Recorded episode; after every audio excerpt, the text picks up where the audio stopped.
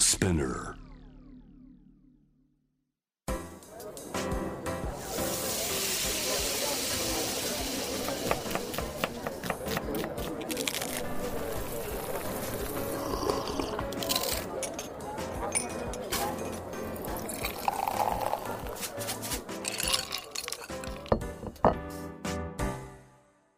アジナ副音声ボイスオブフード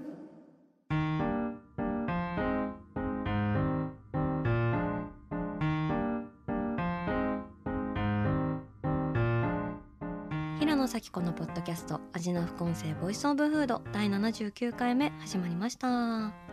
この番組は365日食べ物のことしか考えていない食のしもべことフードエッセイスト平野咲子が毎回テーマに上がるフードについて熱く語り音楽のライナーノーツみたいに美術館の音声ガイドみたいに食をもっと面白く深く味わうためのトークをお届けする番組です。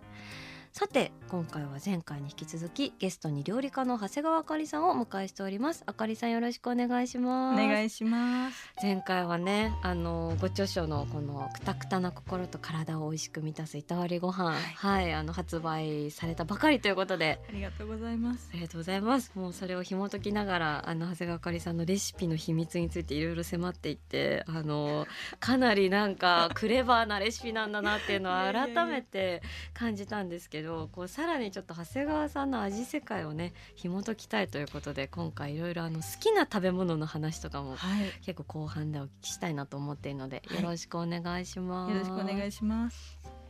そもそもなんですけど長谷川あかりさんがその料理に目覚めたきっかけっていつ頃のなんかどんな経験があったんですか、えーっと高校生ぐらいの時に、なんかもともと私子役をやっていて、ね天才テレビくん？あそうです。天才テレビくんに中2まで出ていて、うんうん。でそれで高校に上がった時にやっぱりちょっと仕事が急に、まあ、ずっとレギュラーでやっていたので、うんうんパタッとなくなった時期があって、でその時に結構なんだろう焦りみたいなものとかが結構自分の中にある中で料理ってすごくあの集中して没頭するあの作業なので、なんかあ料理作ってる時間ってすごく他のこと考えずに済んで楽だなっていうそこの楽さ没入感みたいなところでああのどんどん作るのにハマっていったっていう感じですね。ねじゃあある種の癒しでもあったというか、そうですね。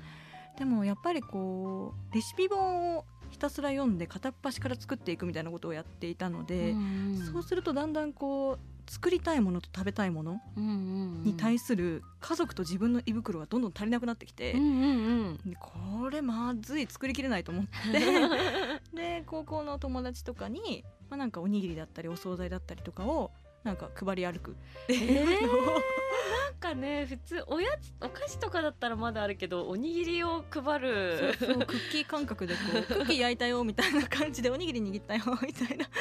すごい。配り方をしていて。もうなんかおばあちゃんみたいな。そうですね。素敵なおばあちゃんみたいな感じですねなんか。いや本当に。でどんどんあの作ると自分も楽しいし喜んでもらえるし、なんかあの、うん、他のことを忘れて夢中になれるなっていうのはえーそんなクラスメートいたらめっちゃ嬉しいんですけどね嬉しいですよ嬉ね。しいよ えもうじゃああかりのおにぎり今日あるよみたいなそういう感感じです。あの、らへー明日おにぎり作ってくねとか言ったら、ウェーイみたいな、えー、すごい感じで、結構あの一人一人の好みに合わせておにぎりを作っていたりとかもしたので。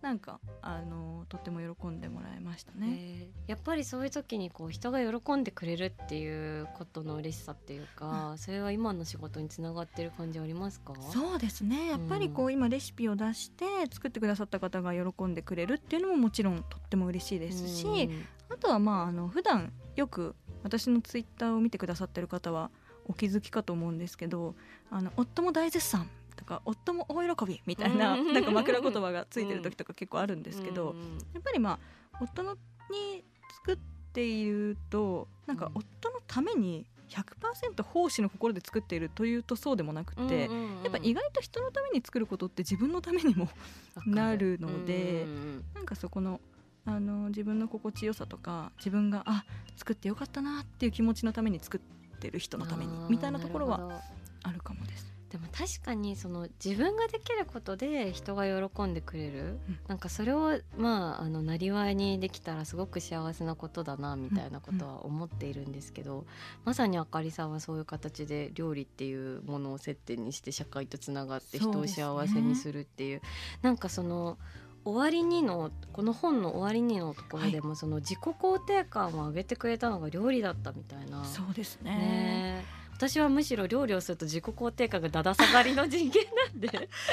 でも多分料理にとてもこうなんだろうな私はこうレシピ通りに100%作ってうんうん。こう出したら絶対に喜んでもらえるっていうのはもうレシピがすごいうんからう、んうんこうレシピへの信用がすごかったんですよ。だから高校生の時とかはいやレシピ通りに100%作っているから絶対に美味しいうん。から絶対喜んでもらえてで本当に喜んでもらえてあ私も嬉しいみたいな。あんまそこに自分の技術とか自分の料理力みたいなところを通ってなくて、うんう自分が作ったもので人が喜ぶ嬉しい。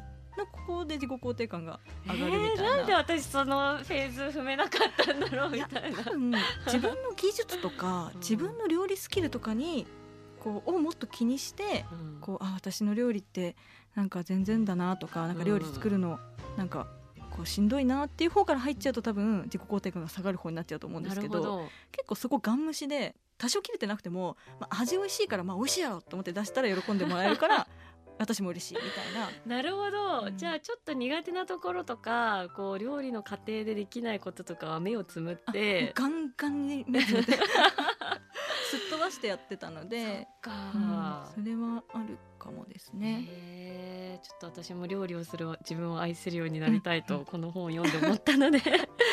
えー、でもすごいそうやってレシピ本とか、うん。あの紐解きながら作ってたっていうところで言うとすごい好きな料理家さんとかってん。いらっしゃるんですか、いやもうやっぱりなんか今はあの本当にスープ作家の有賀薫さんのああのお手伝いいもさせていただいていたのでそうなんですそうやっねぱり有賀さんのスープっていうものから学んだことはとっても多いですね。素材の味の引き出し方とか、うん。あとは料理に向き合うスタンスとか、うん。やっぱりこう有賀先生の料理はなんだろう料理が最終物じゃないというか、ええ。料理を媒体としてその奥にある生活とかうん。こうあったらいいよね料理がっていうところをスープを通して伝えてくださる方なのでなんかすごくあのそういう料理家になりたいなと思っていますね。あじゃあその暮らしに負荷をかけないとか、うんこういうしんどい時は、あそうですそうですだからこそ料理はこうあった方がいいよねみたいな。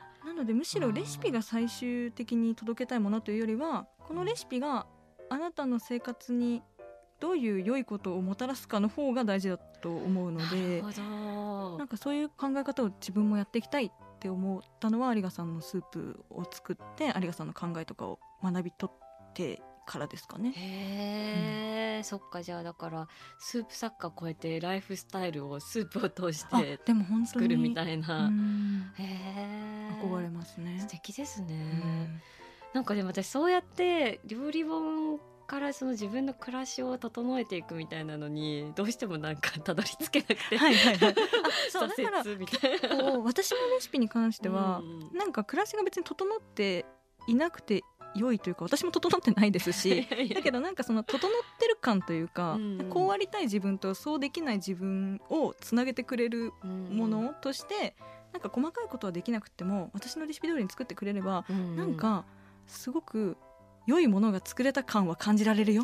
みたいな、あのレシピになっているのでなんかそんなにあの完璧な人間が作っていないからこそのあのなんだろう気楽さみたいなものはあ出せていたらいいなと思っています。なんかいいですね。このあかりさんの気負いのなさというか なんかしかもやっぱり自分で作ってるって自分の生活の中に寄り添っているものをもしよかったらみんなも作ってみたらみたいなくらいの感じじゃないですか。うんなんかそのトーンっていうか、うんうん。そのなんかね寄り添ってくれ方みたいなのもなんかめちゃくちゃありがたい。いや本当に。だから私としてはこういう時にこういうものを作ったらすごい自分も楽だったしなんか美味しかったから作ってみてほしい。という気持ちちで渡しているみたいなところがあるのであんまりこうここの切り方はこうしてこここはこう何分煮込んででこうやるとすごく美味しいものができますっていうことを言いたいわけじゃなくてこのレシピがあなたの生活にあるとなんか気持ちよく過ごせるんじゃないかなと思いますよ。みみたいな。くらいのそっと置きたい。確かにその先生っていうよりは本当なんか頼れる親友みたいあなーそうポジションですよね。あれたら嬉しいですね。わあ新しい。そ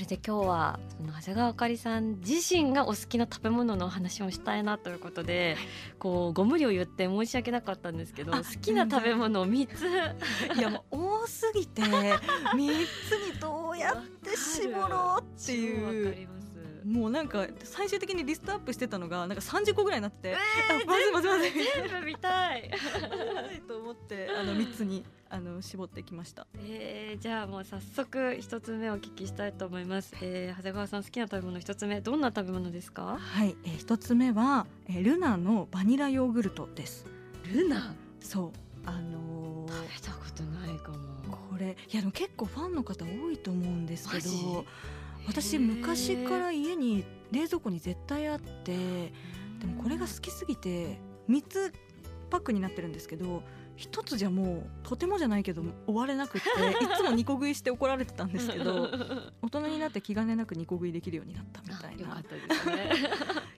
当に美味しいんですよ。へーえ今日スタジオにお越しくださっている？あじゃあお呼びしましょう、えー、ルナバニラヨーグルトさんです。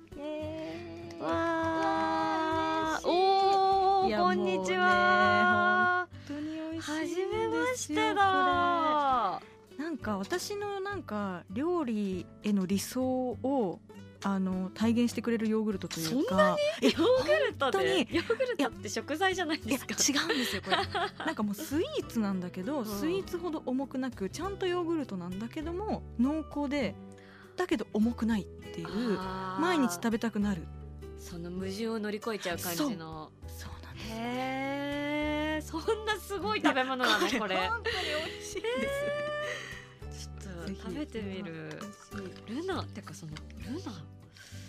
日本ルナっていう会社私初めて知りました。あ本当ですか、はい。い、やこのねなんて言うんだろう。重さと軽さの毎日食べられるこうスイーツ。やっぱこう、濃厚系アイスだとやっぱり1個でちゃんと満足するじゃないですか。ちょっと残りますよね。そう。7割くらいで終わりません。そうなんですよ。私も半分とか残しちゃうんですけど これはなんならなんて言うんだろう。満足感が78割ぐらいで止まってくれるんですよ。あーなるほど、ね、だから私は飛び越えて2個目いっちゃうんですけど ちゃんとあこれ明日も食べたいもうちょっと食べたいの余韻を残してくれるあこう濃厚さ？ーそんな。いやちょっと ああでもすごいなんかちょっと懐かしいヨーグルトの匂いする。いただきます。うん。美味しい。あ。デザートだ。でしょ、うん。そうなんですよ。うん。ちゃんとこう生クリームのこう濃厚さと、うん。でもあの後味はやっぱりちゃんとすっきりしてくれるので、これお風呂上がりとかに食べると本当に めちゃくちゃ幸せ。確かにこれバニラの香りも多分ついてるのかな、うんだからちょっとこうデセール感みたいなのもあるし、でもヨーグルトのさっぱりだから面白い。私はすごくその味わいは豊かなんだけど後味が美しくて、その余韻が綺麗みたいな食べ物が大好きなんですけど、はいはい結構そっち系ですね。そうですね、うん。うん。いや本当にねなんかこう爽やかに去っていってくれるんですよ。本当ね後味が。ヨーグルトの酸味がね。スーってね。そう。でももうちょっと残ってもいいんだけど、うん。まあ、なんか家で食べる軽めのデザートとしてはこのぐらいが理想的というか。すごいなんかめっちゃなんか美人なそう。美人な感じ。そうなんですよ。美人な感じっていうかその美人なセレクト だって私なんてデザートで普通にさポテチ一袋とか食べちゃうもんね家で。なんかあれ好きもちなんだよな。ろんねそういう時もあるんですけど、うんうんそうでもなんかやっぱりこの軽さちなみにポテチでいうと私はオーザックが好きです。変わってるね。私も大好きなんですよ。めっちゃ美味しいですよね。でもなんかすごい独特の美味しさですよねオーザックいやそうなんですすよ。どこでも出会えないというか。だってあれもう粉にしてるから、うん。ポテトそのものじゃないじゃないですかだからもうなんか超オーザックの味なんですそうよね。そうなんですよね。ふわっかりふわっみたいな、ね食感もすごい独特の製法でね。そう。うわオーザック好きな人はやばいな。嘘でしょかなり。やばいですよねオーザックが一番好きないやもう夫婦でも多分オーザックが一番好きですね。えでも私の悩み言っていいですか、はい。オーザックってやっぱまあちょっとそのポジション的はにい。こう一番の主力戦力やっぱ、ま、に入れないじゃないですか、はいはい。そうですね。やっぱカルビあるし、小池あるしみたいなところで、い。結構そのまあなんだろうな二軍みたいなところの、まあ、上の方みたいな感じだと思うんですけど、それゆえにコンビニで棚を取れないっていう問題があるじゃないですか。でも最近多分ねあ確かにオーザックどこで買ってるんだ私。気づいたらある。そう。どこで買ってるんだで棚に上がってくるタイミングあるんですよ、うんうんうん。でもその時って大体期間限定の味なんですよ。ああれ食べっ子動物とかもそうですよね。そうそうプレーンなやつ食べたいのになんかキャラメル味しかないみたいな。で結構そう期間限定の味がなんか豚骨なんとかなんとかみたいな、うん結構難解な味で、うんうんプレーンのやつを出してくれると思うんですけど食べたい。買い支えたいのになかなかで大きいスーパー行かないとね。ないですよね。あだからドン・キホーテとかで買ってるかあそうかも。ドンキとかにはありそうですね、プレーンのやつちゃんと置いてるかも、ねあじゃあちょっと大ザックを買い支える会っていうのをやりましょう。結成しましょう。いやオーザックは本当に。だから多分そのうん。ちゃんとうまみとか、うん。こう食べ応え的なこう重みもあるんだけど綺麗に過ぎ去ってほしいっていうのは大ザックに対してもこのバニラヨーグルトに対しても 持ってるかもしれない。正直綺麗に過ぎ去るってイメージ全くなかったんですけどね。スッてなんかあんまなんだろうな。こう残りきらないというか、まあ、確かに油の重さみたいなのが控えめな感じがするかも、うん。確かに、なんかその軽さが、うん、食感も含めてですけど、うんうんうん。好きですいねやいい話ありがとうございます。じゃあ続いて、えー、2つ目はどんな食べ物ですか？はい、え二つ目は伊勢丹のレブレのお惣菜です伊勢丹、はい。新宿伊勢丹ですか？そうです新宿伊勢丹が私も大好きなんだけどレブレ食べたことない。本当ですか、うん。なんか私実は高校生ぐらいの時になんかあんまりその胃が強くなくて、うん。で高校生の時もっとそんなに今ほど量も食べられなかったのでなんか美味しいものしか絶対に食べたくないみたいな 態度をとって 過ごしていたんですけど。すごい姿勢ですね。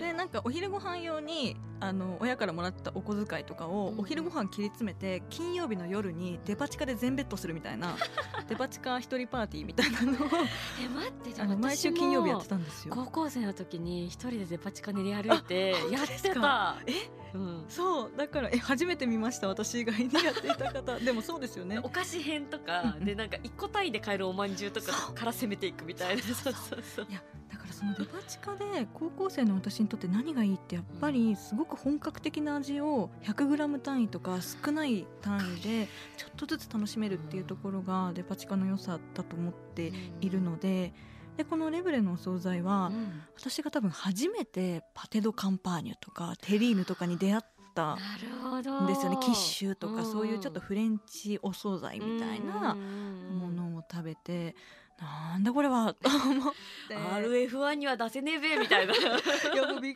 くりびっくりみたいなところ。でこのお惣菜が、まあ、自分のこう思い出も含めてですけど、あの好きですね。えこちらも今日お越しくださってるということで、えー。じゃあお呼びしましょう。レブレのお惣菜さんです。よろしくお願いしまあすりがとうございます。わーい。おー。いや初めて食べた時びっくりしたんだよな。すごい。わあほんとしっかりぎっしりパテドカンパーニュなんですよ。なんかねこの合鴨のうん。テリーヌのグリーンペッパー風味がすごく。めっちゃ美味しそう。うわー美味しそう。ピスタチオが料理に入ってるとかも初めての出会いだった確か。からに。こういうあのお肉系のこうテリーヌとかカンパテドカンパーニュとかで出会った感あるかも、そうなんですよね。うわー。でもすごいなんかあかりさんといえばそれこそなんか煮物蒸し物が好きですはいはいみたい。な、野菜も大好きですみたいな感じだけど結構こうパテ・ド・カンパーニュみたいな。いやもう大好きですね。あそうなんだ。やっぱりなんか私のレシピは外食が好きだから外食に近づけようと思っていないレシピを出しているのでなるほど。そうあの外食っぽいというか外食で食べられるものは外食で食べた方が絶対に美味しいから外食で食べようと思っているのでほうほうほう家では家でしか食べられない素材の味を生かしたものなるほど。この分類が割とはっきりしているので。じゃあ外ではしっかり肉も食らうしみたいな、食らいます食らいですね。えー、じゃあこのアイガモナテリーのグリーンペッパー風味いただきます。うーん。乾杯。乾杯ですね。いや本当に飲みたくなる。うーん。これなんか歯ごたえがちょうどいいんですよね。なんかナッツなのかな、うん、あー美味しいです。このテリーナはリピですね。リピなんですよ、うん。これやっぱりテリーヌとかパテ・ド・カンパーニュとかを食べたことない人間がやっぱこれ最初に出会うと本当になんかもううわーみたいな。本当肉の隕石が頭に激突するみたいな衝撃ですよねこれ。大衝撃で、うん。なんかやっぱそういう高校生の時のそのデパ地下食べ歩きデパ地下パーティーみたいなものが、なんかその,、まあ、その食欲のところも含めて、なんか今の自分の料理にもつながっているのかなと思うとやっぱりこの伊勢丹のお惣菜っていうのはちょっと見逃せない チョイスとしてちょっと狂った方向の食育に いいかもみたいな。いいやでも確かにそうですよね。私でもレブレってどの区画にあります？あのカレーとかのあたり？カレーがあって、うんあのジュース屋さんのあの駅入ってジュースあって。手のところですよね。あるあるあるある。そうですよね。確かに、うわそれ私なんかいつもね横目で見るんですけどすでに私の手元には風鈴花のお惣菜っていうので どうして買も、そうあー洋食も行きたいなと思いつつ行かないっていうパターンですね。いやぜひちょっとね本当に美味しい。なんかねあとねお魚のマリネとかもとっても美味しいので。レブレさん、そうなんですよね。私結構伊勢丹の地下街大好きなんですけどなんかあのカレーと洋食のゾーンを攻めれてなくて、何なんですかね。どっちどうしてもその和と中華の方で結構こうなんか自分を満たしちゃいがちで、なんでだろう。うんでも今日これいただいたので。いやでもね本当になんかあのー中華のエリアとかってやっぱりこうこう分かりやすく有名店とかが並んでらっしゃるじゃないですか。ド。派手な感じで。そうそうそう。だから、ね。確かにわってうん食いつきがちではあるかもしれないですね。ですよね。あとなんか昔高校生の時になだまんのウニのクリームスープっていうのが今も売ってるんですけど あ。れも美味しくってちょっとそれと迷ったんですけど。えー、何それウニのクリームスープ？そうなんかジュジュレみたいなのが乗ってて、うん。でそういうのとかもそうですね。なんかこう自分には手の届かないレストランの味が楽しめるっていうところだとやっぱ和中の方が知ってるなんかお店とかは伊勢丹さんとかだと並んでるから。そうですよね。行っちゃうかも確か。に。でも確かにその和のちょっとそのザ惣菜っていうところと、そのそれと一線を画したなんか日本料理ゾーンみたいなのあるじゃないですか。それこそそのなだまんとか小福楼ってとか和伝とか。ありますね。もう本当になんか神々たちのなんか集いみたいなゾーンあるじゃないですあかちょっと暗い。そうそうそうわかります。なんか照明あれみたいな。あれ照明暗いですよね。だと思う。あそこのゾーンすごいですよね、うん。であそこで確かに高校生でこう貯めたお金を握りしめてウニのクリームスープを買っていたっていう。とんでもないですね。なんか制服着てこれ 100g100g とか言ってだからまだお金もそんなにないから、うん。ちびちびちびちび買うんですよ。わかるわかる。100g 単位で。これ一番少なくみたいな。いやーでもそれがね今につながっているということを、えー実感しました。じゃあ最後の3つ目、えーお願いします。はい、えー、3つ目はレフェルベソンスの定点丸ごと火入れした株です出ました。レフェルベソンス。わーいやもう咲子さんの方がもうあのもっとお詳しいと思うんでえすけど。これはなんか当ててきてくれてるんですか？いやいやでも実はレフェルベソンスさんはあのずっと結婚記念日に毎年行ってるレストランで。最高じゃないですか。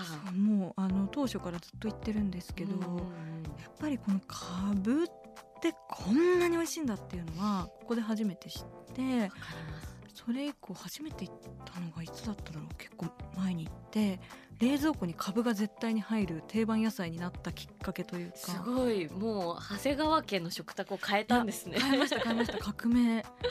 いやでも本当になんか全ての株が羨む株ですよね。株に生まれたら あそこのステージに立ちたいって思うくらい美味しいですよね。美味しいんですよ。でもなんかいつも私がそのそうお聞きしてみたかったこととしては、うん結婚記念日に毎年行ってるので大体、あの3月とかに伺うんですね。だから他の季節の株をあのちゃんと味わったことがまだなくって、うんうんうん。なんかこうなんだろう何月の株が好きですか？なるほどね。あでもね変わるんですよね。そうですよね、はい。いやそうだから変わるんだろうなと思いながら他の季節の株も食べたいなって今思ってるところで。夏とかはね多分ピリッとした感じで辛みが増す気がする、あれ逆かな？冬だったらどうしよう。まあいいや。でもそういううん。シーズン、そうそうそう。そうなんか春のいつも言ってる季節の株はなんかその冬のちょっと重ためのうんこう甘みが強さ、甘みの強い株がちょっと春に向けて軽やかさが増したぐらいの頃だと思うのでなんか冬と食べて比較してみたいなとか、なんか夏のも食べたいなとそうかって今。本当夏はピリッと感も出るしうん。で冬になってくるとそのほっこりした甘みみたいなのがそうそうバターとね合わさってそうあれ美味しいんですよね。一応説明するとその丸ごと4時間とかかな、それくらい火入れしたかぶにこうイタリアンパセリのソースがこう、うん。斜めにシャッて。あのソースなんであんな美味しいんですか？よね。パセリのソースなんですけど。舐めてられる。そうそうそう。そうでブリオッシュがチュンチュンチュンチュンって小さいクルなクルトン4分の1カットみたいなね、うん。それくらいのサイズでキューンって並んでてそこにジャンボンセックっていう黒豚バスクの黒豚の、まあ、生ハムみたいなものをほんのちょっとだけねそう。そう散らしてるんだけど、まあ、基本もうもちろん主役はカブっていうね。なんか株だけでまずいただいてもいいしちょっとそのソースをシャッてしてるのをちょっとつけてもいいしその後クルトンとカブをちょっとなんかこういい感じに重ね合わせて食べたりとかなん超かそういうわかります。だからもうダラッダラダラダラ食べちゃうんですよで本当に私逆にあれを一番美味しく食べるのはあれえっと1個をはい。半分にカットした状態で出てくるじゃないですあかー。だからねまだそこの潔さまで打たれてない いやさすがに私もその半分の状態で丸ごとはいけないんですけど さすがにちょっと三つ星レストランはいではい。その大食いプレーはできないんですけどそれを半分に切ったはいはい。要は4分の1カそうですットよねが私の中でベストで。私多分8分の1にしてますああそれもいいですよでねこう そのままいってつけていってみたいなうん。こうなんかコントラストを確かにいうろんな交互にやったりとかして。うんちょっと継承させてみたりとかね。そのままで行ってみたりとかね。なんか思い切って結構ドンってつけちゃったりとかあーなるほど。確かにそれは8あった方が楽しめるけどちょっと来年の結婚記念日はぜひ4分のちょっと1カ4分の1ットもやってみていただきたいです。はい いやでもレベルベソンスは私何がすごいかって三つ星のレストランじゃないですか、はいでも本当に世界からいろんなもうねお客様が訪れるようなお店なんですけどこうそういういわゆるもうグランメゾンのような存在でいながらその店に漂ってる空気一粒一粒がもう丸くて優しい。わかりますなんかこうえなんか変に緊張せずにいけるんですよね。そうなんか誰もこうなんだろうみんなを受け入れてくれるあのあったかさみたいなのそうあの優しさはすごいと思かります。ね。うなんかたまにそういう本当三つ星みたいなところで緊張していくような、ピリッとね。そうそうそうレストランで、まあ、日本ではないんですけど海外で行った時になんかもうここは墓場だなみたいな。なんか墓場みたいな店だみたいな。なんかすごすぎてもう緊張感が。なんかうんみたいなこととかもある中で、うん。ね。なんか本当にリラックスした状態で和やかに食をこう楽しませてくれる場所っていうあの空間も本当に素敵ですよね。ね私もそういうなんか大切な時に行きたいって感じ、うんうん。私結構一人でご飯食べるの好きなんですけど、レベルベソンスはなんか誰か大切な人と一緒に行きたい、その時間を分かち合いたいと思う、すごく珍しい店の一つかもしれないです。うん。なんかいいですよね。あの最初にあのちょっとほかっとしたリゾットが出てくるのがもういいですよね。いい感じに胃が刺激されて、そう。どんどんお腹が空いてくるっていう、うんわかる。あれもなんかそういう和の懐石料理とかでも最初にそのおしのぎみたいな感じで、はいねいい蒸しみたいなあったかいお米のお料理出してくるみたいなのをインスパイア受けてみたいなところとかも、なんかもてなしとは何かみたいなね。なんかそれで言うと多分あんまりザ・フレンチみたいな、うん。フレンチフレンチしてるところよりもちょっとその和の心もありつつなんかそのなんか意外とこうどこにも振り切ってない丸さみたいなところがあとっても、うん、料理も雰囲気もおっしゃる通りもうなんかとってもいいなーあでもと確かにその日本人が作るフレンチとは何かっていうかそのフランス料理の技法を使って日本を表現するとはどういうことかみたいなのをやっぱやられてるうん。お店だからこれはもしかしたらあかりさんのレシピとも通ずるところがあるなと。ちょっとそれおこがましすぎ。いやいやいやいやおこがましい。でも憧れますよね。なんかそういう味ってきっとみんなが求めているものなのかなとわあでもやっぱりあかりさんはそうやっていろんなレストランの食体験とかそこでときめかせたものとかこういうバランスだと人を幸せにできるとか、やっぱそういうものの集積でそれがご自身のその家庭料理みたいなところにもこうなんか一つなぎになってるっていうのをすごく実感しますね。そうですね。まあなんかそんなにすっごいことなんか今おっしゃってくださったようなことができてるかはちょっとあれですけどなんかやっぱりこうとにかく美味しいものが好きなので なんかその自分が思う美味しいものみたいなものがより手軽になんか毎日無理ない形でで体に、にも胃にも優しくうん。あの家庭料理としてレシピに再構築できたらいいなっていうのはあのすごくあの考えてはいますね。なるね、今回この「いたわりご飯初めての著作っていうことですけど、これから多分さらに料理家さんとしての忙しさが増し増しになっていくんじゃないかなと思うんですけどこれからやっていきたいこととかってあったりしますか？なんか明確にこう何かこういう仕事をやりたいとかがあるわけではないんですけどでも、まあ、なんかいただいたお仕事をやっていきながら、まあ、なんかより、まあ、多くのなんか例えば食事をすることだったりとか、うん。ご飯を作ることがちょっと苦痛になってしまっている方だったりとか、あとはなんかこうこういう健康的な食生活を送りたいけどできてないなみたいな、うんうん。理想と現実の狭間でちょっとこうなんか悩んでらっしゃる方とかに私私。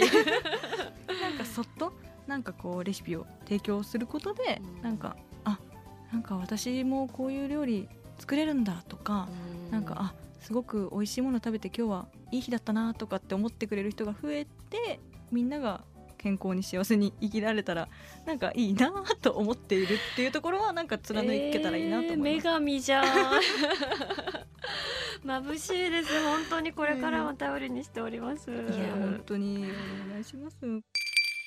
味な副音声ボイスオブフード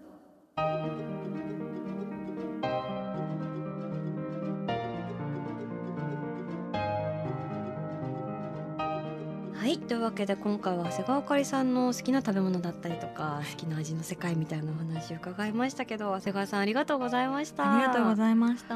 ちなみにはい。もうすぐクリスマスじゃないですか、すね。長谷川さんっていつもどういう風にクリスマス過ごされてるんですか？いつもは、うん。まあなんかあの外食に行ったり家でやったり結構毎年交互に開開催しているんですけどうんうん。今年はまあなんかあのちょっと久しぶりにデパ地下パーティーを開催しようかなと思っていまして もう高校生の頃からのお箱の。もうなんか好きなお惣菜とか、まあ、ちょっと普段だったらいやちょっと今日は高いなこのお惣菜みたいなのって あるじゃないですか。うなんかそういうのとかも買っちゃったりして、うんうん。なんかデパ地下を楽しむクリスマスをしようかえなと思ってます。超楽しそうですね。私もそれやりたいな。いやこれね、うん。なんかもっと普及したらいいのになと思います。なんかデパ地下の楽しみ方というか、うんうん。なんかこうちょっとこうなんだろうなおはいそな気分で楽しむデパ地下でもあり、うん普段使いでもあり、うんうん。なんかそのデパ地下のお惣菜とのなんか向き合い方というか 楽しみ方がなんかもっといろんなところでなんか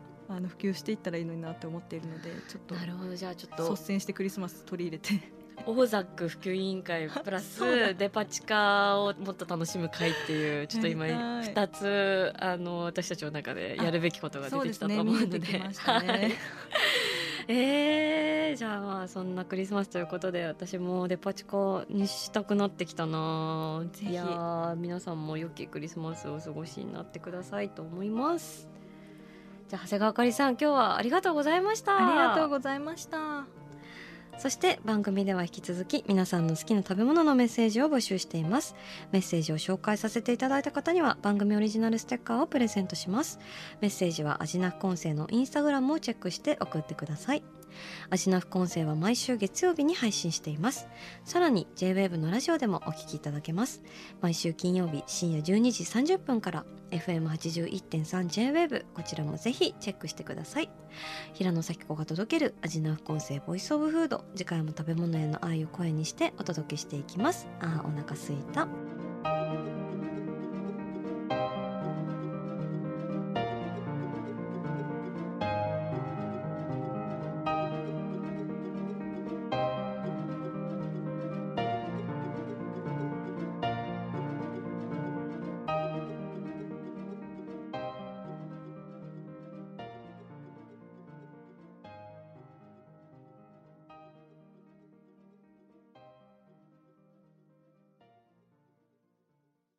ここで SPINEAR からのお知らせです。